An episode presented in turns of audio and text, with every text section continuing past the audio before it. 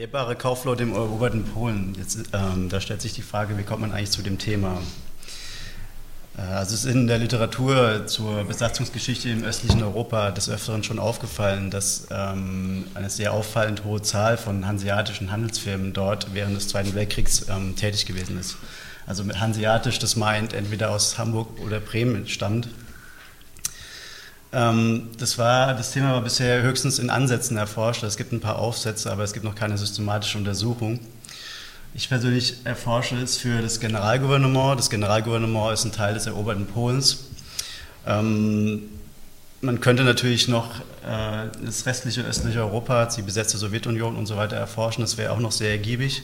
Aber eben, weil das sonst zu viel wäre für ein Forschungsprojekt, konzentriere ich mich auf das Generalgouvernement.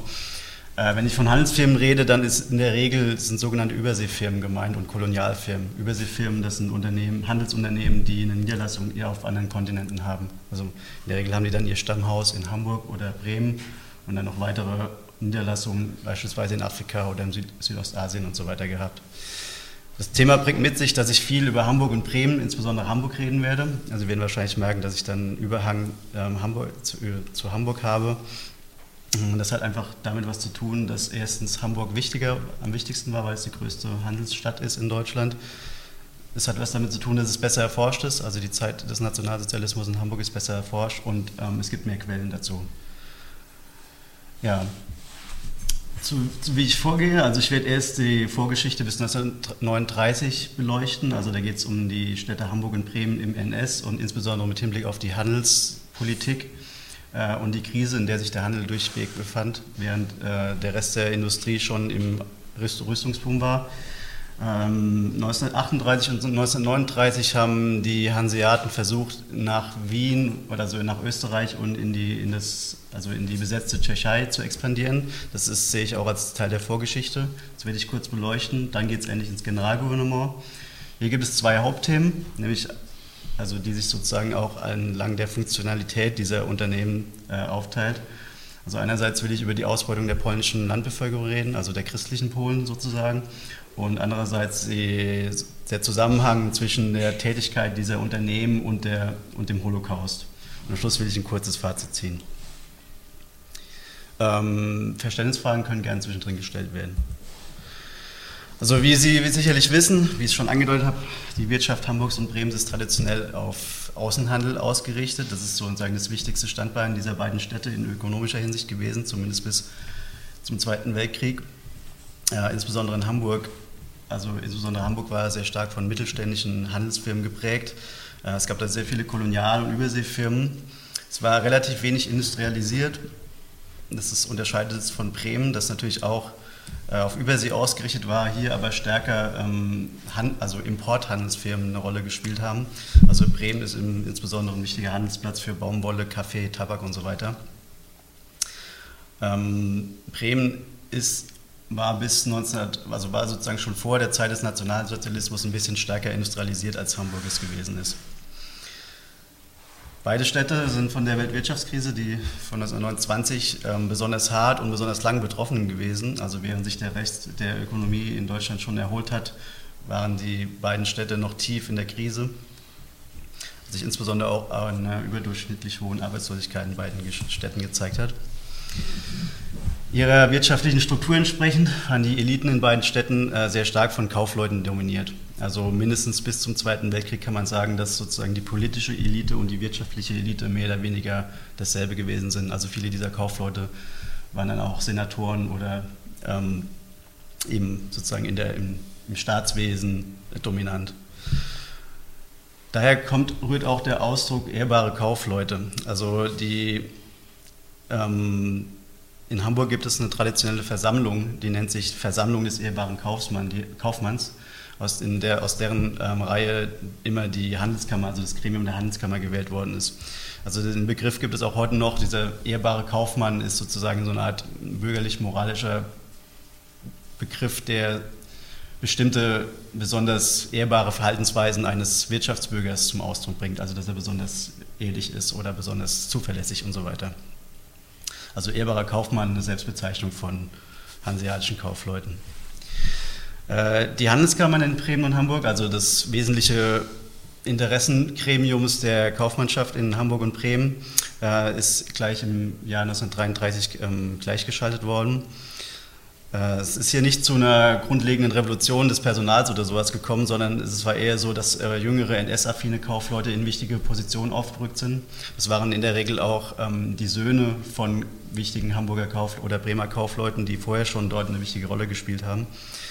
Äh, die ältere Generation, also die Väter, waren eher nationalistisch und wirtschaftsliberal orientiert, wohingegen die jüngere Generation stärker auf national, also klar nationalsozialistisch orientiert gewesen ist. Der Gauleiter von Hamburg, der, ähm, also der seit 1929 im Amt war, war Karl Kaufmann. Ja, ursprünglich kein Hamburger, er ist sozusagen strafversetzt worden nach Hamburg, hat sich dort allerdings bewährt. Ähm, er hat sich ab 1934 stärker für die Interessen seiner, seiner Heimatstadt äh, sozusagen engagiert, also Lobbyismus betrieben und so weiter. Er hat sich in einer Rede einmal als fahrender Kaufmann und unbezahlter Geschäftsführer der Firma Hamburg bezeichnet, um zum Ausdruck zu bringen, dass er insbesondere die Handelsinteressen seiner Heimatstadt äh, im Herzen trägt. Bremen hatte sozusagen in dem Zusammenhang den Nachteil, dass es dem Gau Weser-Ems angehört hat. Also die Hauptstadt war Oldenburg des Gaus und Bremen war keine eigenständige Identität ähm, und hatte da deshalb eine schlechtere Interessenvertretung gegenüber dem Reich. Warum ist das wichtig? Also die Wirtschaftspolitik des Dritten Reichs ähm, war im Wesentlichen auf militärische Rüstung ausgelegt. Also hier hat die Industrie eine besondere, besondere Rolle gespielt. Und äh, von, der, von dem Rüstungsboom, der sich ab 1933 entfaltet hat in Deutschland, hat, in, hat dementsprechend in, also in erster Linie das industrielle Kapital profitiert. Der Wirtschaftsaufschwung ist ähm, an Handelsfirmen erstmal vorbeigegangen. Es gilt ein bisschen weniger für Bremen, ähm, weil Bremen, wie gesagt, etwas industrialisierter war und dort Unternehmen wie Flugzeugbau, Fahrzeugbau und Schiffbau ähm, natürlich einen Vorteil von der neuen Politik hatte, die eben Flugzeuge, Fahrzeuge und Schiffe gebraucht hat. In Hamburg ähm, hat man ab 34, 35 auch verstärkt auf Rüstungsproduktion gesetzt. Ähm, äh, das Groß-Hamburg-Gesetz 1937, 38 hat Hamburg die Gestalt gegeben, die es heute auch hat. Also das wurden die Städte Altona, Wandsbek und Harburg-Wilhelmsburg, die vorher zu Preußen gehört haben, eingemeindet. Und dadurch wurde Hamburg erst eine Industriemetropole, so, so ähnlich wie man sie heute kennt. Ähm, aber das, wie gesagt, erst ab 37, 38. Die Hamburger kaufmännischen Eliten hatten auch gar kein Interesse daran, ihre Stadt als Industriemetropole zu etablieren weil sie es als Handelsstandort beibehalten wollten. Also dass man Industrie, Rüstungsindustrie nach Hamburg geholt hat und aufgebaut hat, ähm, hat, war, hatte in erster Linie den Hintergrund, dass man die Arbeitslosigkeit verringern wollte, um die, sozusagen das arbeitslose Proletariat zu integrieren.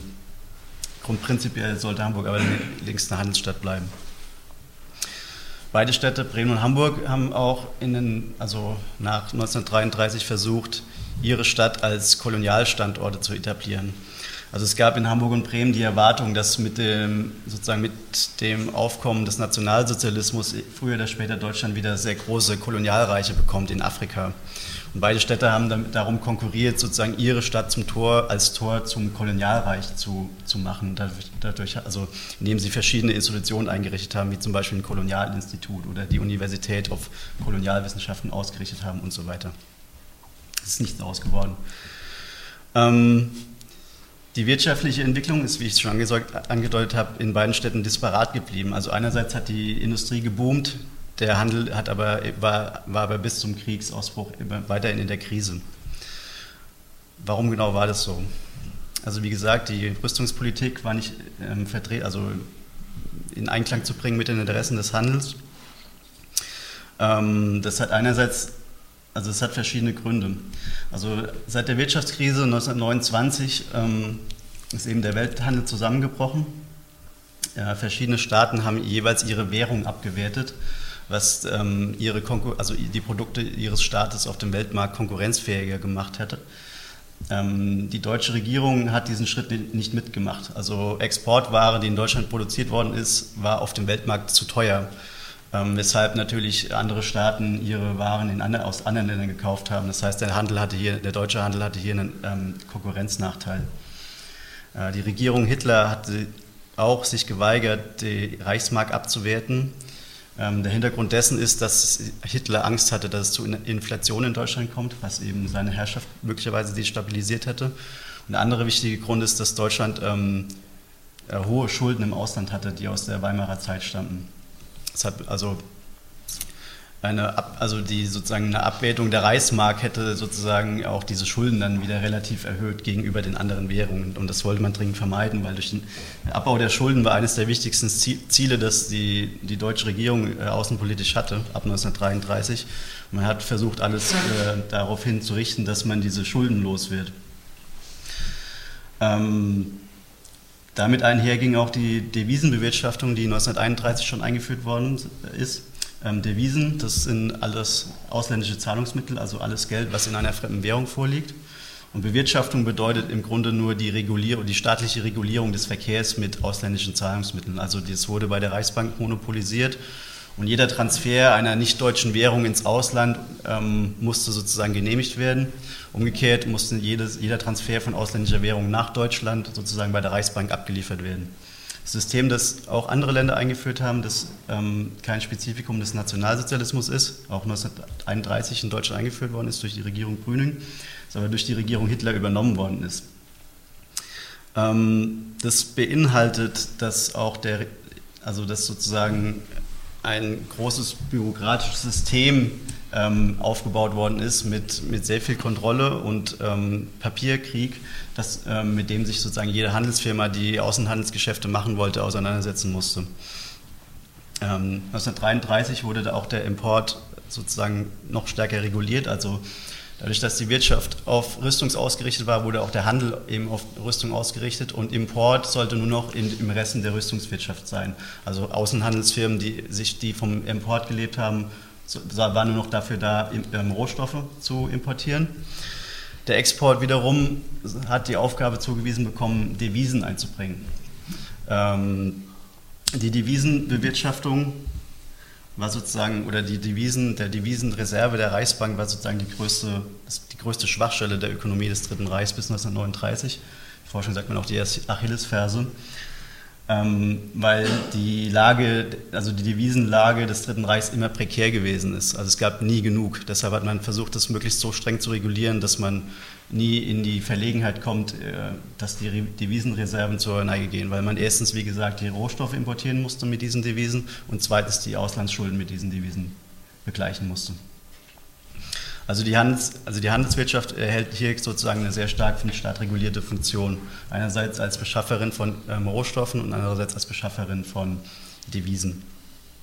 Ähm, zum Beispiel, welchen, was das bedeutet für die Handelsfirmen. Ähm, Mitte der 1930er Jahre musste ein Unternehmen für eine Transaktion 40 Formulare ausfüllen und bei der zuständigen Behörde einreichen. Und die Reichsbank hat pro Tag 30.000 bis 40.000 solcher Formulare bearbeitet. Also es war ein gigantischer Aufwand, das erhöht die Transaktionskosten. Ähm, Vergehen gegen diese Auflagen wurden sehr streng bestraft bis hin zur Todesstrafe. Äh, also alles in allem kann man sagen, dass der Handel hier sehr, sehr schlechte Bedingungen vorgefunden hat, weil ähm, sozusagen die Zeit des Liberalismus vorbei gewesen ist. Hinzu kommt, dass sich im Zuge dessen auch sogenannte Handelsblocks gebildet haben ab der Wirtschafts-, seit der Wirtschaftskrise. Also das heißt, das Prinzip des, des, globalen Freihandels wurde sehr stark eingeschränkt und Länder haben bilaterale Verträge untereinander geschlossen, ähm, die mit sogenannten, also mit Verrechnungsabkommen funktioniert haben. Also Deutschland hat zum Beispiel mit der Schweiz ein Verrechnungsabkommen abgeschlossen. Das hat dazu geführt, dass sozusagen bevorzugt Handel zwischen Deutschland und der Schweiz getrieben worden ist und man die sozusagen das Geld verrechnet hat auf, auf bestimmten Konten.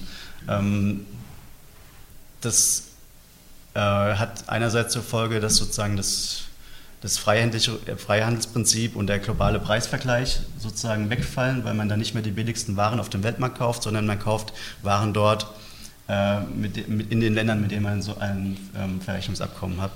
Gleichzeitig hat kein Land ein Interesse, ähm, Schulden auf diesen Verrechnungskontos äh, zu, äh, zu erhalten. Deshalb sind insgesamt die, die, der Handel zurückgegangen.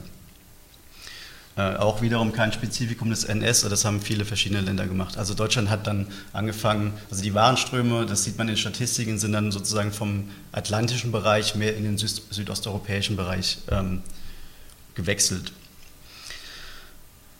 Ja, also insgesamt ist das Welthandelsvolumen in, äh, in den 30er Jahren zwar im Hinblick auf sozusagen die Mengen gestiegen, ähm, das sieht man auch ungefähr, also hier unten rechts kann man es auch äh, andeutungsweise erkennen. Äh, der, also im, also in, in, im Hinblick auf die Menge ist das Handelsvolumen gestiegen, im Hinblick auf den Wert ist es gesunken. Also hier diese vier Punkte sozusagen sind die Gründe, warum der Handel weiterhin auch im Dritten Reich trotz Rüstungsboom in der Krise war.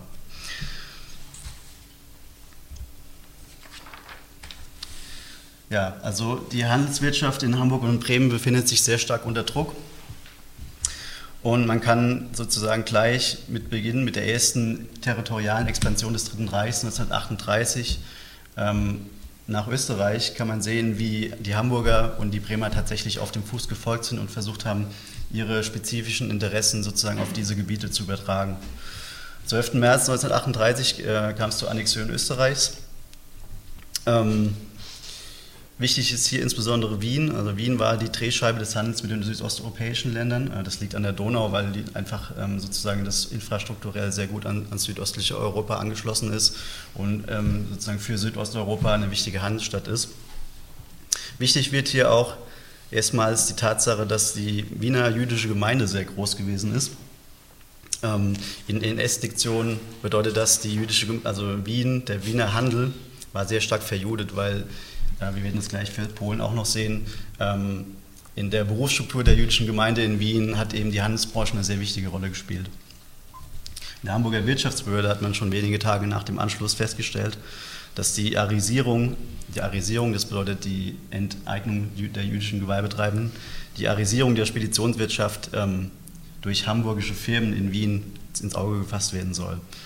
Insgesamt hat man, kam man in der Wirtschaftsbehörde zu einem Schluss, wir müssen die Parole Wien, das Hamburg des Ostens aufgreifen. Das war sozusagen das politische Programm, das man sich in der wirtschaftlichen Elite Hamburgs, in der Wirtschaftsverwaltung, Wirtschaftsverwaltung Hamburgs zum Ziel gesetzt hat.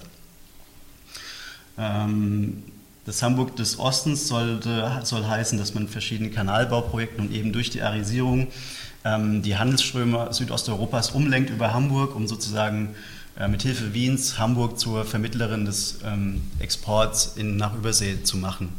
Also dass Warenströme, die vorher über das Mittelmeer gelaufen sind, über Hamburg laufen sollen, äh, das so, dass die hamburgische Wirtschaft da prof davon profitiert. Die Bremer waren da auch involviert, allerdings in einem geringeren Ausmaß als die Hamburger.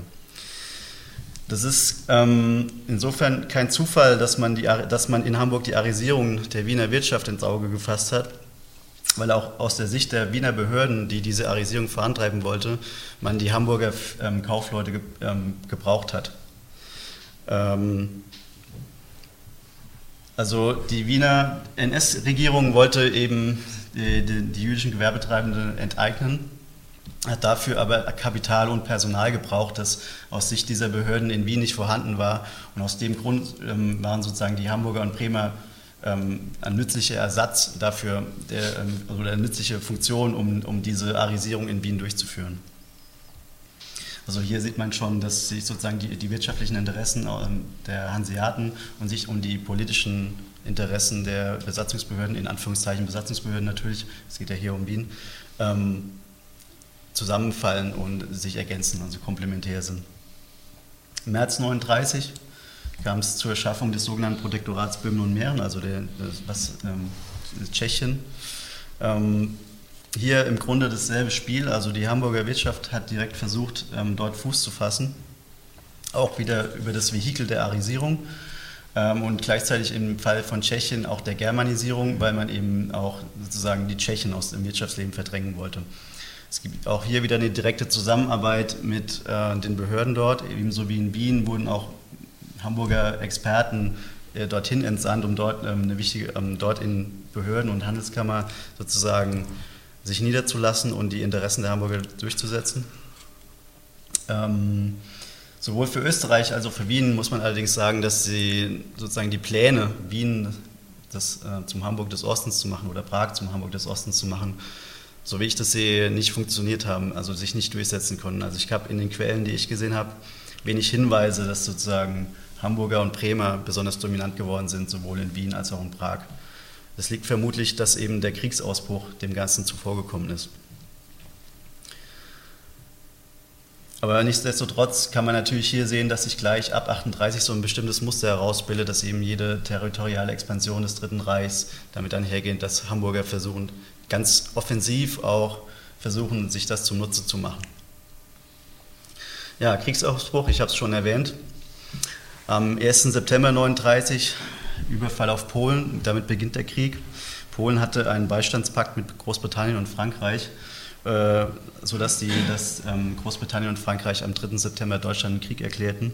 Am 4. September wurde eine Seeblockade gegen Deutschland eingerichtet. Also jeglicher Seeverkehr, der sagen, über die Nordsee versucht hat, nach Bremen oder Hamburg zu kommen, war damit unterbunden. Äh, Schiffe wurden aufgebracht, das Wasser wurde vermint und so weiter.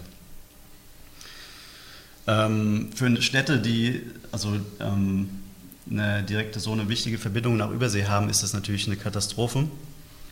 Man kann es auch an Statistiken sehen. Ähm, die Hafenumsätze in Hamburg sind ab September 39 auf ein Viertel des Volumens geschrumpft, das vor der Krise vorhanden war.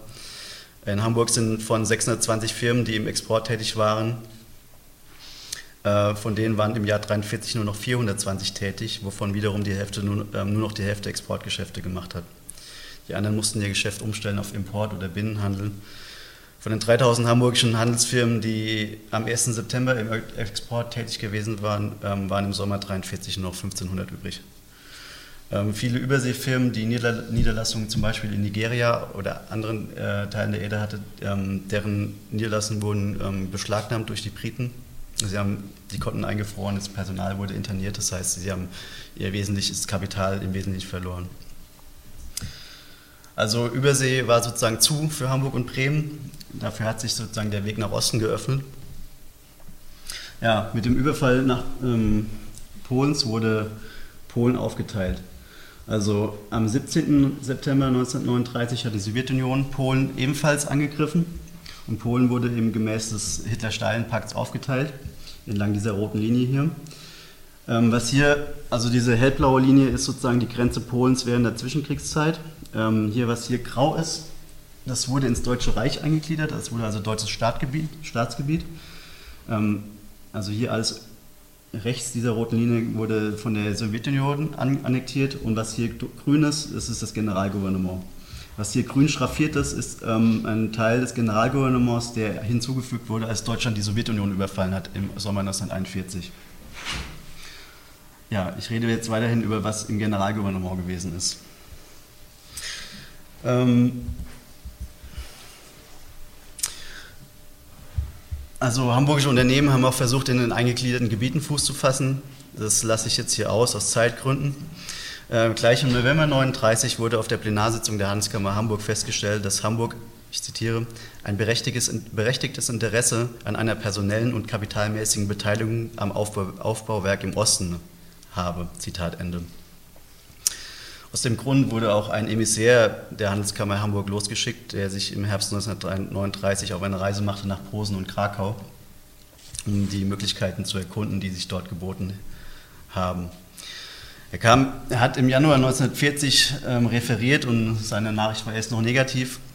Ähm, die Lage sei eher ungünstig, die Landwirtschaft dort sei agrarisch geprägt, die Behörden seien in, Kompetenz, in Kompetenzstreitigkeiten verwickelt ähm, insgesamt gäbe es bei deutschen Unternehmen keine große Neigung, ähm, sich dort zu engagieren. Allerdings ist genau zur gleichen Zeit auch eine Trendwende eingetreten. Nämlich nachdem offensichtlich den Behörden im Generalgouvernement offensichtlich geworden ist, also den Behörden, da meine ich die deutschen Besatzungsbehörden natürlich, äh, offensichtlich geworden ist, dass der Handelssektor, der polnische Handelssektor ähm, so, so stark geschädigt war, dass die Wirtschaft des Generalgouvernements nicht mehr funktionieren konnte. Grund dafür waren die Zerstörungen durch den Krieg, Plünderungen, und schon Mordaktionen und die beginnende sogenannte Ausschaltung der Juden aus dem Wirtschaftsleben. Ähm, Ausschaltung der Juden aus dem Wirtschaftsleben ist ein Begriff aus dem NS, also in Anführungszeichen bitte denken. Warum war das so? Also die jüdische Bevölkerung hat in Polen der Zwischenkriegszeit etwa 10 Prozent der Bevölkerung, der Gesamtbevölkerung gestellt. Das war ähm, die größte jüdische Minderheit auf der Welt. Ähm, so ähnlich wie in Wien hat auch in der Berufsstruktur der jüdischen Bevölkerung die Handelsbranche eine sehr wichtige Rolle gespielt. Also auf dem Gebiet des Generalgouvernements gab es im Jahr 1939 ähm, 195.000 Handelsbetriebe und von denen waren, wurden 112.000 als jüdisch angesehen. Das sind 57 Prozent, also ist weit überdurchschnittlich. Ähm, auch hier wieder in der Nazi-Lektion, um das deutlich zu machen. Kurt Remus, ein Danziger Kaufmann, hat in der Danziger Wirtschaftszeitung, das ist das, dieses Mitteilungsblatt der Handelskammer Danzig, 1943 Folgendes geschrieben. Ich zitiere. Neben diesem Mischvolk, also die Polen, aber fanden die Kaufleute eine Unzahl Vertreter einer anderen Rasse vor, die noch wesentlich unter dem Niveau der Polen stand. Die Juden. Diese Landplage hatte bekanntlich im polnischen Staatswesen eine ungeheure Rolle gespielt, deren Bedeutung allerdings nur wenigen Eingeweihten bekannt war. Als die Kaufleute nun ihre Tätigkeit beginnen wollten, mussten sie feststellen, dass bisher eigentlich der gesamte Handel und Wandel in der Hand der Juden gelegen hatte. Es war schon eine der ersten Maßnahmen der Regierung des Generalgouvernements gewesen, diese für den Uneingeweihten fast unvorstellbaren Einfluss der Juden einzudämmen. Restlos konnte dies nur gelingen, wenn der Jude sich überhaupt nicht mehr selbstständig betätigen durfte. Zitat Ende. Ähm, zur sogenannten Entjudung der Wirtschaft komme ich später noch. Ähm, jetzt allerdings erstmal zu, zur ersten Aufgabe der Handelsfirmen. Also die Behörden des Generalgouvernements haben dann Winter 39, 40 festgestellt, dass der Handelssektor zerstört ist und dass man die Wirtschaft im Generalgouvernement nur zu, in, Stand, in Gang bringen könnte, wenn man eben eine Ersatzorganisation aufbaut, also den Handel neu aufbaut. Zum Glück gab es die Hanseaten aus deren Sicht, im Januar 1940 hat nämlich der Bremer Kaufmann und Lobbyist Heinrich Lautz den Vorschlag gemacht, dass man die Überseefirmen, die jetzt sozusagen arbeitslos waren, im Generalgouvernement ansiedelt. Den Vorschlag beim Reichswirtschaftsministerium und bei den Behörden im Generalgouvernement eingebracht und ähm, erhielt positive Rückmeldungen. Ähm, am 1. März 1940 hat der Reichswirtschaftsminister Walter Funk dann eine staatliche Anweisung gegeben, dass man eben 40 Überseeunternehmen im Generalgouvernement ansiedeln solle. Kolonial- und Überseefirmen seien für die Aufgabe besonders geeignet. Die Delegation von Hamburger und Bremer Kaufleuten hat sich dann im März 1940 auf die Reise gemacht, um die Möglichkeiten zu erkunden. Und im Kreis Tarnuf, das ist hier unten, wurde ein sogenannter Probe, Probewirtschaftsbezirk eingerichtet. Hier wurde erprobt, äh, Waren gegen, also Industriewaren gegen landwirtschaftliche Produkte einzutauschen, also landwirtschaftliche Produkte der polnischen Bevölkerung. Das hat sich bewährt und ab Mai 1940 haben alle weiteren ähm, oder alle 40 zugelassenen weiteren Firmen ihre Niederlassungen im Generalgouvernement ähm, eingerichtet, so im Laufe des Sommers. Ähm, also diese Unternehmen wurden sozusagen als Kreisgroßhandelsfirmen eingesetzt. Das ist der Begriff, äh, der zeitgenössische Begriff. Also Sie sehen ja hier diese Kreiseinteilung und in jedem Kreis ist eine, ein solches Unternehmen gekommen, das in dem Kreis ein Monopol hatte für Großhandel. Firmen wurden auch als Einsatzfirmen bezeichnet, weil sie eingesetzt worden sind. Ähm, wie gesagt, die Firmen hatte, hatten ein Monopol und alle polnischen Einzelhändler waren verpflichtet, bei diesen Unternehmen sozusagen ihre Waren zu beziehen. Ähm, das hier ist vom Stand 1942. Also es gab ähm, schließlich ein Netz von 160 Haupt- und Nebenniederlassungen ähm, in, im Generalgouvernement. Die Farben bedeuten folgendes: Also rot sind Unternehmen aus Hamburg, blau sind Unternehmen aus Bremen, grün sind Unternehmen aus Danzig. Äh, die Danziger Unternehmen wurden hier oben im Distrikt Warschau eingesetzt. Das hat einfach den historischen Grund, dass äh, die Danziger Wirtschaft historische Verbindungen dahin hatte. Und schwarze Punkte zeigen Unternehmen, die aus irgendeiner anderen Stadt des Reiches kamen. Die meisten davon waren aus Berlin. Ähm, wie gesagt, dieser Teil hier, hier östlich Galizien, kam erst im Sommer, ab Sommer 1941 hinzu. Welche Aufgaben hatten diese Firmen?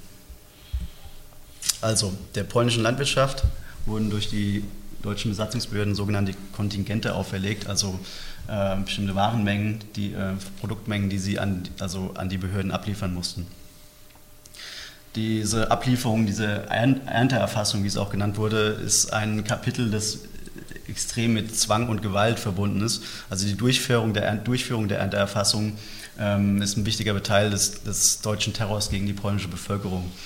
Also böswillige, sogenannte böswillige Nichtablieferung, wie die Behörden das genannt haben, wurde, konnte mit, ein, also war mit der Todesstrafe belegt. Und ähm, es gab regelmäßig Strafexpeditionen ähm, der Deutschen in polnische Dörfer, um äh, widerwillige oder scheinbar widerwillige, vermeintlich widerwillige Bauern zu bestrafen, zu töten und so weiter, ins, in KZs zu bringen und so weiter. Also es wurde hier dann sozusagen ein System von Zuckerbrot und Peitsche eingesetzt, wo, wobei die Handelsfirmen sozusagen die Aufgabe des Zuckerbrots hatten. Es wurde nämlich ein sogenanntes, also ein Gutscheinsystem entwickelt, ähm, das folgendermaßen funktioniert hat. Also polnische Bauern und Bäuerinnen mussten ihr, ihren Anteil am Kontingent an die Erfassungsstellen bringen, haben bei den Erfassungsstellen Gutscheine bekommen, sogenannte Prämienscheine. Und mit diesen Prämienscheinen konnte, konnte, konnten sie dann bei diesen hanseatischen Handelsfirmen einkaufen gehen. Ähm, also was es dort gab, waren eben Waren des täglichen Bedarfs.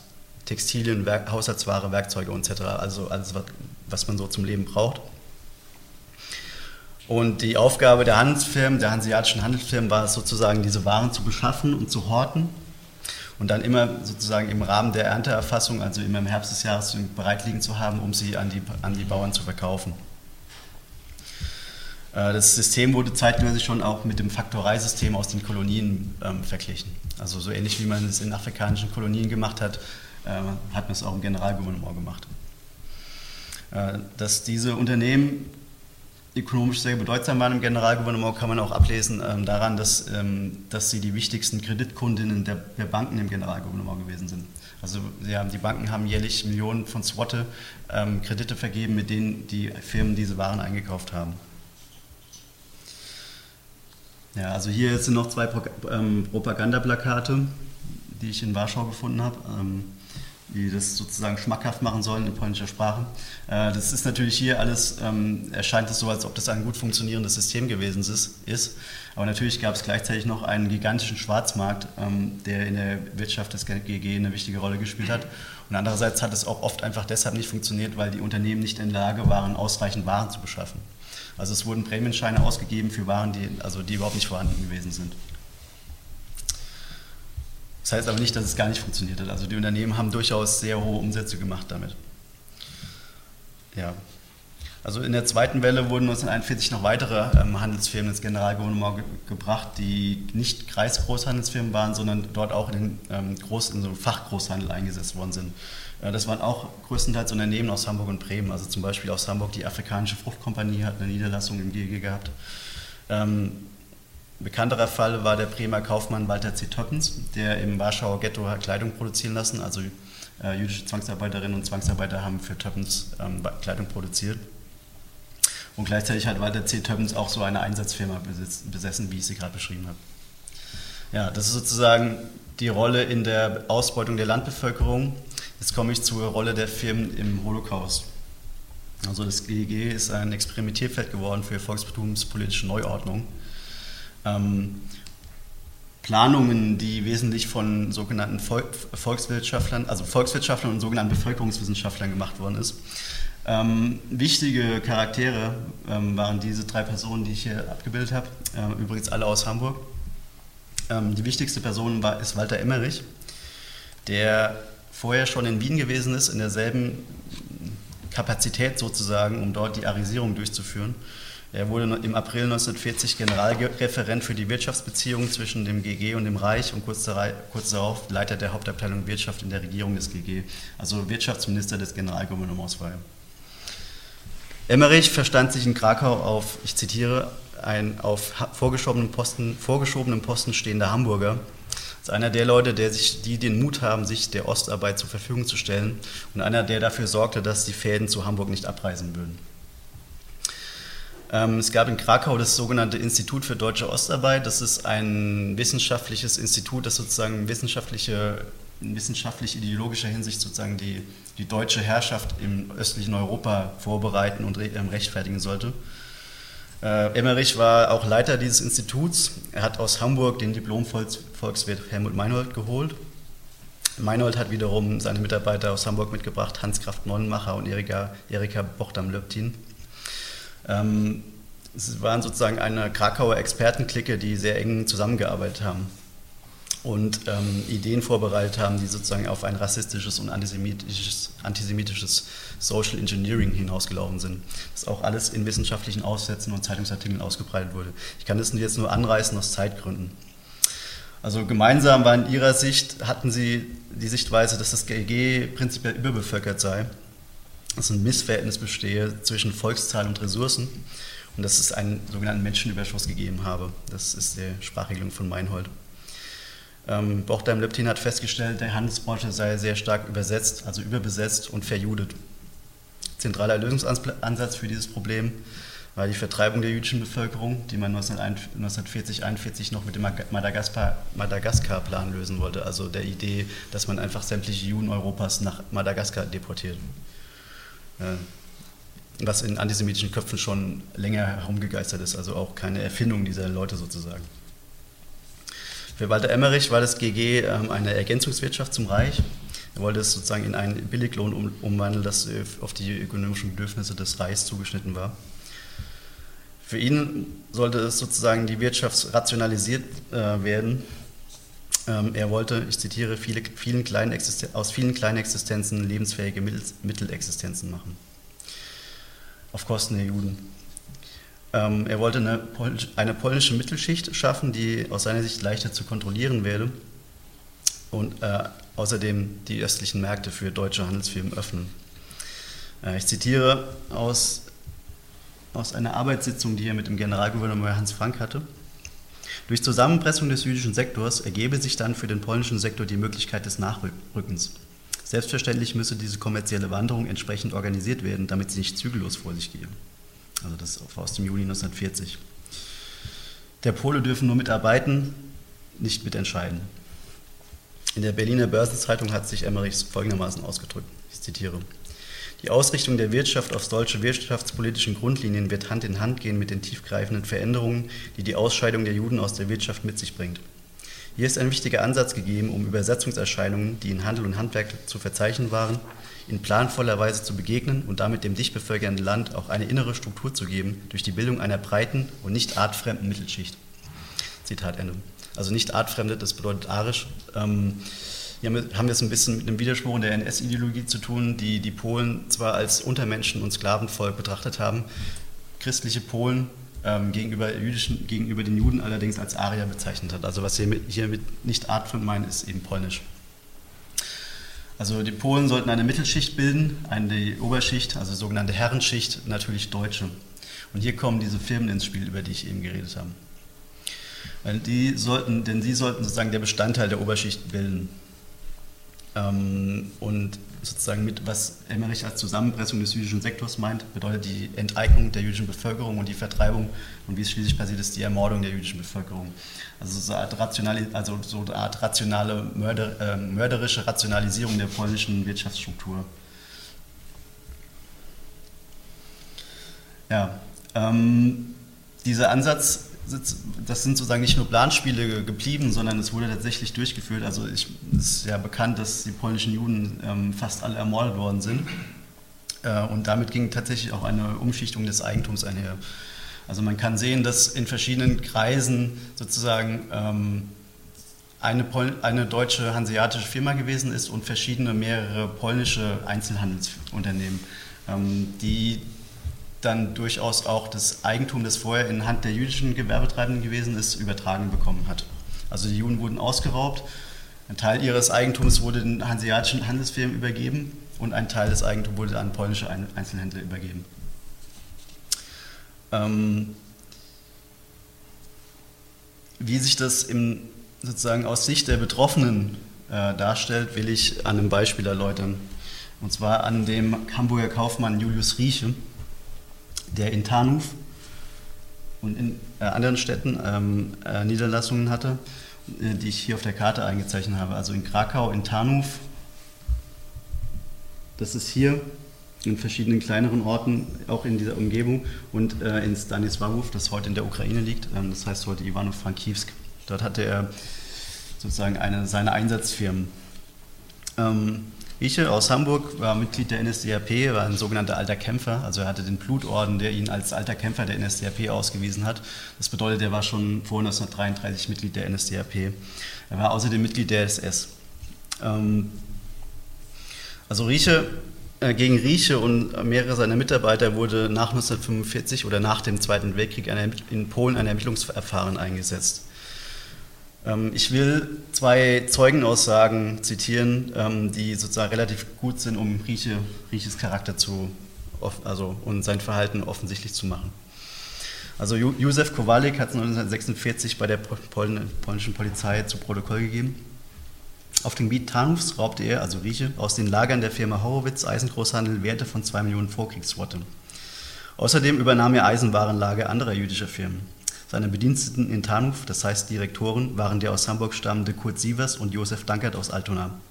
Sie alle waren Mitglieder der SA und als Deutsche nahmen sie teil an Befriedungsaktionen gegen Juden und Polen. Insbesondere als SA-Mitglieder nahmen sie teil an der Aktion der Aussiedlung der Juden aus dem Ghetto 1942, wo sie beim Einfangen von Juden halfen, die versuchten, sich zu verstecken oder zu fliehen. Ich kenne weiter den aus Berlin stammenden Felix Laue, der deutscher Kommissar für Konfektionsgewerbe sowie Textilgeschäfte in Tarnuf war. Er raubte alle Konfektionslager, die sich auf dem Gebiet Tarnufs befanden, und wird bezichtigt, vier seiner Arbeiter aus der Firma Katz und Fleischer festgehalten und ins Konzentrationslager Auschwitz verschickt zu haben. Zitat Ende. Also sie haben sozusagen dort nicht einfach nur als Kaufleute, Manager agiert, sondern waren sozusagen haben sozusagen teilgenommen an der kompletten Herrenmenschenattitüde, die die, Deutsche, die deutschen Besatzer in Polen an den Tag gelegt haben und sich persönlich sozusagen ähm, zu Tätern gemacht, indem sie bei der, was hier steht, Aussiedlung der Juden aus dem Ghetto, das bedeutet die, die Deportation der Juden in die Vernichtungslager 1942 teilgenommen. Also sie sind eben nicht einfach nur so eine Art Wirtschaftsfunktionäre, sondern sie, die, diese hier zumindest kann man ganz klar auf der Seite der Täter eben verorten. Ähm, noch eine weitere Aussage von Simon Rosenblut 1945. Also er ähm, hat auch berichtet, dass er Berichte kennt und dass das Warenlager seiner Eltern von ihm geraubt worden ist. Nach der Wegnahme der Waren aus dem Lager des Vaters vermutete er, also Rieche, dass der Vater Ware versteckt hatte und hetzte ihm eine Durchsuchung der Gestapo auf den Hals. Und auf einmal nahm ein gewisser Gestapo-Mann den Vater mit zur Starostei, also zur Behörde, wo mein Vater nach einem ganztägigen Aufenthalt eben dort zurückkam, mit einem eisernen Draht misshandelten Gesicht und ganzen Körper und er war ganz blau und geschwollen. Ein anderes Mal kamen zwei Gestapo-Männer zur Wohnung und das war wieder in Verbindung mit der Wegnahme der Waren durch Rieche und sie stellten den Vater an die Wand und zielten auf ihn mit dem Revolver, wobei sie die alte Mutter traten. Zitat Ende. Diese Männer wurden übrigens alle nicht strafrechtlich belangt. Ähm, die deutsche Staatsanwaltschaft hat 1987 ein Ermittlungsverfahren eröffnet, ähm, auf Basis dieser Zeugenaussagen, um 1992 festzustellen, dass ähm, die Täter längst verstorben waren. Äh, das ist jetzt ein Schlaglicht auf ähm, eine, eine dieser Personen sozusagen. Ich kann natürlich keine verallgemeinerbaren Angaben machen über, darüber, wie sich die restlichen Kaufleute in Polen verhalten haben. Aber es ähm, zeigt doch ganz gut, in welcher Funktion, also dass sie, wie ich es gesagt habe, nicht einfach nur zum Handel treiben dort gewesen sind. Kommen wir zur Selbstinterpretation dieser Männer. Ähm, Beobachter haben diese Kaufleute schon als Typ des, also neuen Typ des kontinentalen Kaufmanns bezeichnet und als die halbkoloniale Pionierarbeit leisten. Also so sind die Ausdrücke. Die Kaufleute haben sich selber als wichtigen Bestandteil der deutschen Aufbauarbeit im Osten gesehen. Ähm, ein R. Stephan hat nach, in der Nachkriegszeit ein, Buch, einen Text geschrieben, Glanz und Elend des hanseatischen Exporteurs. Ich zitiere. Er, der deutsche Kaufmann, investierte dort und erschien so keineswegs als skrupelloser Ausbeuter. Wer gesehen hat, was die Firmen aus Hamburg und Bremen in den kleinen galizischen und ukrainischen Landstädtchen an Läden und Warenhäusern damals errichteten und der Bedingungen, bei denen der obere Niger als Idyll erschien, wird bei ruhiger Betrachtung diese Leistung trotz aller auftauchenden schlimmen Erinnerungen doch auf der Kreditseite verbuchen. Zitat Ende. Wie viel Zeit habe ich noch? Naja. Ich denke mal, du schaffst es noch. Ja. Geduld der Zuhörer. Ja. Ich denke mal, komm. Das ist schon spannend, ne? Richtig. Gut, ein weiteres Zitat von einem Cornelius Witt, der einen Artikel geschrieben hat, Überseefirmen versorgen Europa von 1944. Die Aufbauarbeit der Einsatzfirmen im Generalgouvernement war die wirtschaftliche Fortsetzung der Eroberung des Landes durch die Waffentat. Ohne die Entwicklung des Wirtschaftslebens wäre der Raum für den weiteren Kriegsverlauf nur eine Belastung gewesen. Die Arbeit der Kaufleute diente zugleich der Aufbereitung des Raumes als Existenzgrundlage für die, die ihn mit der Waffe erkämpften. So haben sie eine echte deutsche Leistung vollbracht, die den Vergleich zu vielen anderen Leistungen deutscher Männer während des Kriegs wohl, wohl aushalten kann. Ja, das ist so ein bisschen das Problem an meinem Forschungsprojekt, weil ich leider kaum Quellen habe, die sozusagen die Perspektive von unten beleuchten. Also ich habe ganz viele Quellen, die eben diese Selbstinterpretation oder dieses, dieses Amtsdeutsch ähm, sozusagen wiedergeben, äh, wie sich sozusagen diese Tätigkeit der Kaufleute wirklich auf, auf dem alltäglichen Niveau und das Verhältnis zwischen diesen Personen mit der Bevölkerung, die sie unterdrückt und ausgebeutet haben, sich dargestellt hat, das bleibt immer im Dunkeln. Deshalb bin ich sehr froh, dass ich diese Zeugenaussagen gefunden habe, weil das wirklich eine vollkommen andere Perspektive bietet auf das, was ähm, sozusagen dort vorgefallen ist. Welche Rollen haben eigentlich die Handelskammern gespielt? Die Handelskammern in Hamburg und Bremen waren das organisatorische Rückgrat der ähm, Kaufleute im, im Osten, im, im, kompletten östlichen Europa sozusagen. Ähm, sie haben den Osteinsatz, den sogenannten Osteinsatz der Kaufleute vermittelt, haben ihn forciert, halfen bei Konflikten mit den äh, Besatzungsbehörden, äh, waren sozusagen in jeder Hinsicht ähm, dienst, dienlich. Äh, es hat in beiden Handelskammern wurden auch extra Arbeitsgruppen und Abteilungen eingerichtet, die sich nur mit dem sogenannten Osteinsatz ihrer Kaufleute befasst hat.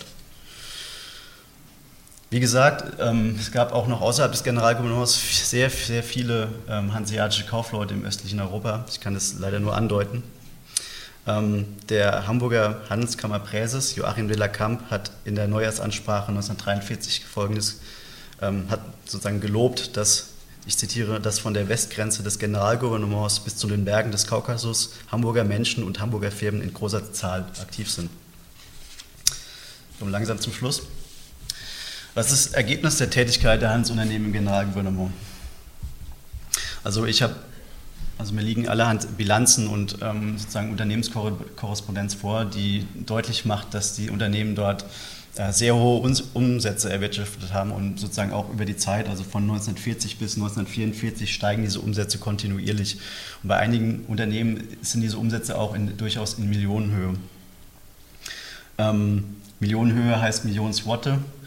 Ähm, die Besatzungsbehörden haben einen festen Wechselkurs ähm, äh, festgesetzt, also zwei Swatte waren eine Reichsmark. Eine Reichsmark, da gibt es verschiedene Möglichkeiten, das äh, auf Euro umzurechnen. Das ist natürlich immer ein bisschen schwierig, weil sozusagen man da irgendwie, also man muss sozusagen die Kaufkraft berechnen und man kann, also wenn es um eine Million Reichsmark geht, dann kann man annehmen, dass das mehrere Millionen Euro wären heute sozusagen. Also es geht hier um sehr viel Geld. Ab 1944 ist die Rote Armee, wie Sie wissen, immer weiter vorgerückt und hat, das Gebiet, hat die Gebiete befreit. Äh, und sozusagen mit dem Vorrücken der Roten Armee mussten sich auch diese Unternehmen zurückziehen. Ähm, Krakau wurde im Januar 1945 sozusagen befreit und damit war die deutsche Herrschaft im Generalgouvernement beendet und damit war sozusagen auch die Tätigkeit der Handelsfirmen dort beendet. Ähm, ich will einen Bericht zitieren der Firma Korsen und Co. aus Bremen, die, äh, ein nach, also die im Jahr 45 sozusagen eine Zusammenfassung ihrer Tätigkeit dort ähm, geschrieben hat. Das ist ein unveröffentlichtes Manuskript, das gibt es im, im Staatsarchiv in Bremen. Ich zitiere. Bei zusammenfassender Betrachtung stellt unsere gesamte Tätigkeit im Generalgouvernement in den Jahren 1940-44 die Erfüllung einer Aufgabe dar, die in mancher Hinsicht an die Arbeit der Kaufleute der alten Hanse in diesem Gebiet erinnert. Trotz erheblicher Aufwendungen haben sich unsere Geschäfte finanziell gut angelassen. Wie auch die zugebildeten Handelsspannen hinter den im Reich üblichen zurückblieben, so ist doch bei der Größe des Umsatzes ein annehmbarer Nutzen verblieben, dem allerdings durch die Verluste bei der Räumung, also dem Rückzug, angemeldete Kriegsschäden im Betrag von 740.000 Reichsmark gegenüberstehen. Zitat Ende. Ähm, Kriegsschäden, also alles, was sozusagen eben durch kriegerische Einwirkungen als Sachschäden dem, dem Unternehmen zugefügt worden ist, waren staatlicherseits versichert. Also ähm, die Firmen konnten diese Schäden anmelden und haben dafür eine Entschädigung erhalten. Äh, Im Januar 1945 haben die Unternehmen im GG schon 32 Millionen Swatte Kriegsschäden angemeldet bei der Regierung des GG.